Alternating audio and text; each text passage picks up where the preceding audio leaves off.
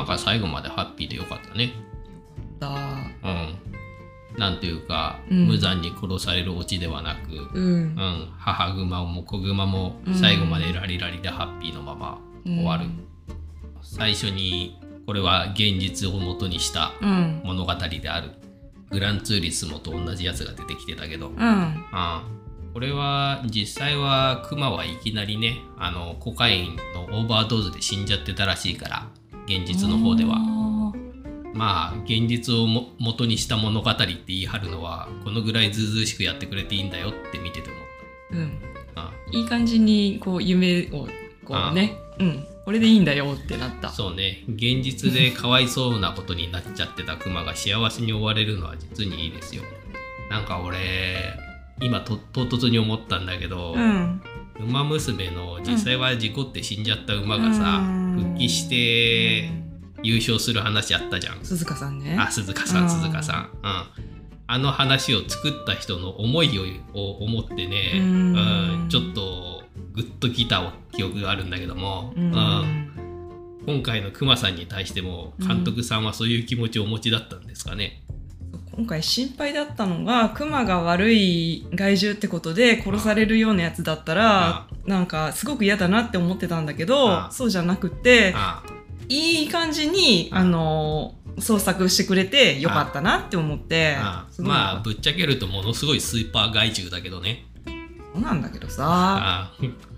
まあでも結果的にあの麻薬のね売人の元締めをぶちめることができてああのよかったね。じゃんじゃんって感じで終わってよかったんだけどさ。そうね、あの家族愛の物語なんだよね、うん。その DD とママと。そう。あとパパがろくでなしっぽいヘンリー君もさ。あーあー。ヘンリー君って誰？DD と一緒に絵を描きに行った子。あー最後に「あー。お前がいるからみんなこんなことになってんだよ。死ねばか」っつって言い放ってた子供その2のこと？うんそうどうも会話の片鱗からうん。父親は多分コカインやったことあるとか、そういうような話をしてて、うん。なんで最後にママさんがさ、うん。あの娘を愛してるしあなたもよヘンリーって言って、うん。うん一緒に抱きしめるところとか、うん。うん多分ヘンリー君は割と不遇なご家庭なんじゃないかなと思うんだよね。という一つのファミリーと、うん。あとエディとその息子のゲイブ君ね。うんうんであとは、うん。ママクマさんと子グマ2匹とうんいうう3つの家族愛の物語だったんだけど、うん。こんだけゴワゴワにやっといて最後にいい話っぽくまとめるかっていうのもちょっとね、最後ねうん。ギュンってそっちの方に行ったからう最後の方だけやたらと面白かった。んそうね。あの前半ちょっと90分しかない映画の割には、間延びというか登場人物が揃うまでが時間かかった印象はあるね。ううん。まあクマが出てきてるところはさ、もうフルスロットルで楽しいんだけども、うんもっと早くクマ出てきてくんないかなと思いながら見てた。あ最初のカップルがうんオラフとエルサだったね。ーひどいうんひどいねうん。ネーミング雑って思った。うんうん。雪降ってないのにねね。そうなんですよ。あの人らがメインキャラになるのかと思ったらあっさりやられたしね。メインキャラっつうか、どうもそのポスター見たら群像劇っぽいなっていうのは思ってたので、うんあそのうちの一人に、うんうん、カップル両方なるのかなと思ったらそんなことはなかったぜ。うんうんオラフの方は後で出てきたけどね。うんうんまあ最後バキバキにされてたけどねああまあ、手とか足が飛ぶじゃないですか。うんうんああ粉まみれでこう、うん。足が飛んでって、うん。ああその足についたコカインをさ端っこからクマが鼻でズって、あやってた。あう。ん上手だなって思っそう子供とかがさこう、ナイフに山盛りにしたさ、うん。コカインを口に含むみたいなさ、うん。間違った吸引の吸引じゃねえか、たうん。間違った摂取の仕方をしてるのに対して、うん。クマが正しく吸ってるってのがうん。ちょっと面白かったよ面ね。白かった。あそこの流れ自然だったよね。えーそれでいてあ正しい吸い方をもう学んでいるって感じだよね。あの足が飛んじゃった人は誰だったっけ？どのタイミングだったか？そのクマがコカインを吸うシーンだけが印象的でさ。あもう誰が死んだとかどういう死に方したかとか割とどうでもよくなってきてるね。ねああ。の少年ギャングたちみたいな人が麻薬王の手下の黒人の人にトイレでボコスカにされた後息があってうん山小屋に来てたんだよね。あでその時にクマが入ってきてあドアガチャって開けたらテディベアみたいな格好で「ピューピューってクマがいてあで「わークマだ」ってなってその後あで間違えて撃っちゃうんだよね。そうあの間違えて撃たれた彼はなんぼなんでもかかわいそうすぎるよね。ああ。まあ B 級映画ってああいう死に方をする人ってよくいる気がするけどね。そうなんだけどなんか B 級っぽいっぽさというよりは今回結構かわいそうだなって思っちゃったの。なんかあの撃たれ方とか死に方とかがあバカバカしさがあんまりなくってあなんかあの撃ったおばちゃんもだけどああの担架のままゴロンってなってズザーってなったりとかあ。なんかねあの嫌なキャラで多分あのこの後凄惨な死に方をするんだろうなとは予想はついたんだけどあ思った以上に結構凄惨で今回ちょっとあのかなり気の毒だなって。俺はレンジャーのおばちゃんかなりキャラ濃かったから結構長生きするんじゃないかと思ったんだけども割とあっさりしてたね。でもあれ結構長生きなもんじゃないかな、まあああいうキャラにしてはそうかもしれないね。だからお尻を引っかかれてまた山小屋まで戻るっていうところの前で、もうその引きずり込まれた時点でやられるのかなと思ったうら、んまだもうワンタンぐらい。そうねまあ救急車の中で、ストレッチャーにくくられたまんまバトルしてたもんね。ああ。そんでスストレッチャーのまんま放り出されて、うん。うんもみじおろしになって死ぬわけですけど、へえいややっぱりもみじおろしのシーンは何度見ても慣れませんね。あーで最後に帰る時にそのストレッチャーがあって、見たくないって言ってスルーされるとこちょっと面白かったけどね。あ見たいようなでも見たくないねって言って。あ救急隊員の2人もね、うん。トムさんだったかな男の人はうさん。手首がこうねねこう完全に180度メロンってなっちゃっててとか、あああいう痛そうなシーンは苦手ではあるのですが、うん。あだけどそんなに血しぶきとかさ、うん。あモツも最後にしか出なかったから、ううんん。割とグロ苦手でも見れる方でした。グロいんだけうど、ん。めちゃめちゃ過剰にグロそうに見せようとはしてないよね。うん今日さ映画館出る時にさ、あうん。のお客さんであのゴールデンカムイも熊の描写こんなんだったらいいのにみたいなことを言ってるお客さんがいてうん「もう私それ本当に同じこと思います」っつってちょっと心の中でブンブンうなずいてたんだけどさ、あ割と C とかしっかりしてたよねクマね。うん、うん。あれ CG なんだよね。う、ん。うん、だけどこう歩いてくる時の足元の砂利とかもザってなったりとかうん。しててあどういう風に撮ってるんだろうってうん。そんなに浮いてる感じもしないよね、まあ、CC だとは分かるんだけど、うん。そんなに浮いてないというかう、ん。すごいなって思いながら。あの不良少年3人組はまあその生き残った1人がさ、うん。こう3人でニューヨークに出るんだって言って、うん、3人並んでピーってやってるところ。やってるところが首取れてるのと 頭に穴開いてるのでさあと警官の人も死にかけの時に犬のことをさ思い出してさニコニコしながら犬抱いてるシーンが挟まって何これってなったしさよくわかんないカットが時折挟まって面白かった。ちょっと意味わかんないような面白そうなんだけど怖いみたいなやつがうん、雰囲気がなんかハウスジャックビルトを思い出したんですよ。ああなるほど僕見てないからな。とかね最近のあの作られたあのホラー映画とかでわけわかんないカットっていうかうんユーモラスなんだけど怖いよねみたいなうん感じのね、最近のホラー感感じたかな。ああの犬のカットは90分しかない映画でなぜわざわざこれを入れるって思ったけどね。あの子は里親募集でこういう犬ってリクエスト出したのに違うの来ちゃったとか言いつつめちゃくちゃ可愛いってやってたんだよね。あワンコよーって言って。であれを預けられた裏切り者うのん。女性警官の人、うん、あの人が特に何の報いも受けずに普通に帰ってるのはどうかと思うけどね。そうだね。あああとその後っていう話で言えば、エディさんと息子のゲイブ君うは、ん、その取引相手から報復を受けないで済むのかとかさでもその大元締めが死んじゃったからもうそれで済んでるんですかね。なのかどうなのか今後は分かんないけどあもともとのその山に降らした赤いバッグのうん。持ち主の人があの人でしょ、しシドさんだっけ？あそうね。で取引先にそれを下ろすという約束をしてたけども、うん。うん失われちゃったからうん。なんとか取り戻そうとしてたってことみたいだから、うん。金を受け取ってないんだったら死んじゃったならしょうがないってことになるのかもしれないけどね。であの元締めシドさんうん。っていうのが、うん。レイリオッタさんっていう役者らしくて、うん。最後にレイリオッタを忍んでって出てたじゃん？うん。エンドロールのとこにうんうん。出てたから誰なんだって思って調べたらあの人だったんだけど、うん、どういうこと？いや亡くなってるのあの方、あそうなんだ。うん、なので、うん。うんそっかーってこれで忍ばれちゃうのもなかなか難儀だなって思いました。その役忍び方に困るよね このグロコメディとこの役柄で忍ばれちゃうのかって思うとなかなかいたたまれないもんがあるね。あこれが遺作になっちゃった感じなのかな？もう一作あるみたい。ウィキペディア調べたら。っていうかさウィキペディアを引用すんだって思って。最初にウィキペディアって出た時君笑ってたでしょ、笑った笑った。うん。逃げるよりは戦った方が生存確率が高い。うん。ウィキペディアよりって書かれてて。信憑性なーってなるよね、面白かった。うん。そりゃあ民命処方とは言わないけどさ、うん。あー映画であんなに堂々とウィキペディアからの引用が出てきたの初めて見たよ。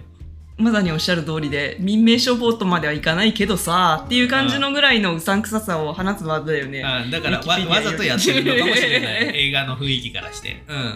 だからあの B 級の映画みたいなのを見てるとあおもむろにスマホでボウガン使い方とかさ、うん。調べ出す人とかいるじゃん、うん。ウィキペディアとか見てる人がいるとああこれはなんかうさんくさい感じのあ演出なんだなって。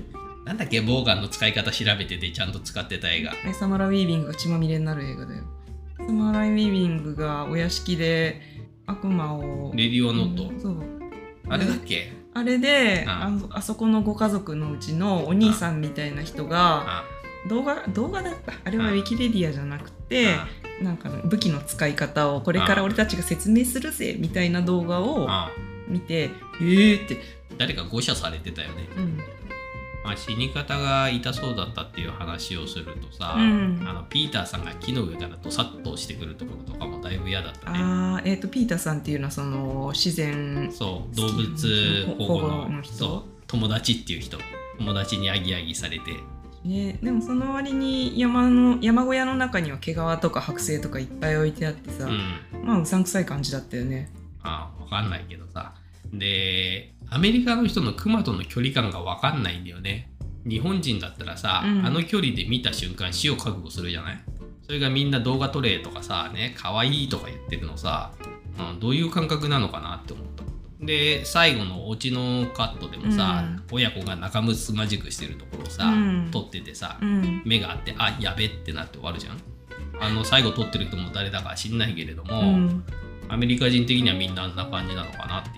撮ってる暇があったら逃げろよ。逃げろだよね。うん。何しとんじゃっていうね。うん、ラリってるクマを操る手段としてコカインを巻いておびき寄せたりとかそういうやり方をしてたよねコカインの白い粉を雪になぞらえてたんだそんなことないと思うよ。いやでもなんか粉まみれになった子グマが出てきた時に「キャー白クマみたい!」とか言われてたのと可愛かったよね。うん可愛かったけど、うんやばいなって思った。ああ。とは東屋の上で「ほら」って雪をまいてたじゃないですか。だから雪山で雪の女王とうん。オラフなんじゃないのって今思った。どうなのかな。どうでしょう？どうだろうね。いい加減なことを。うまあでも出だしにカップルが出てきたら食われるよねっていう、んまあね。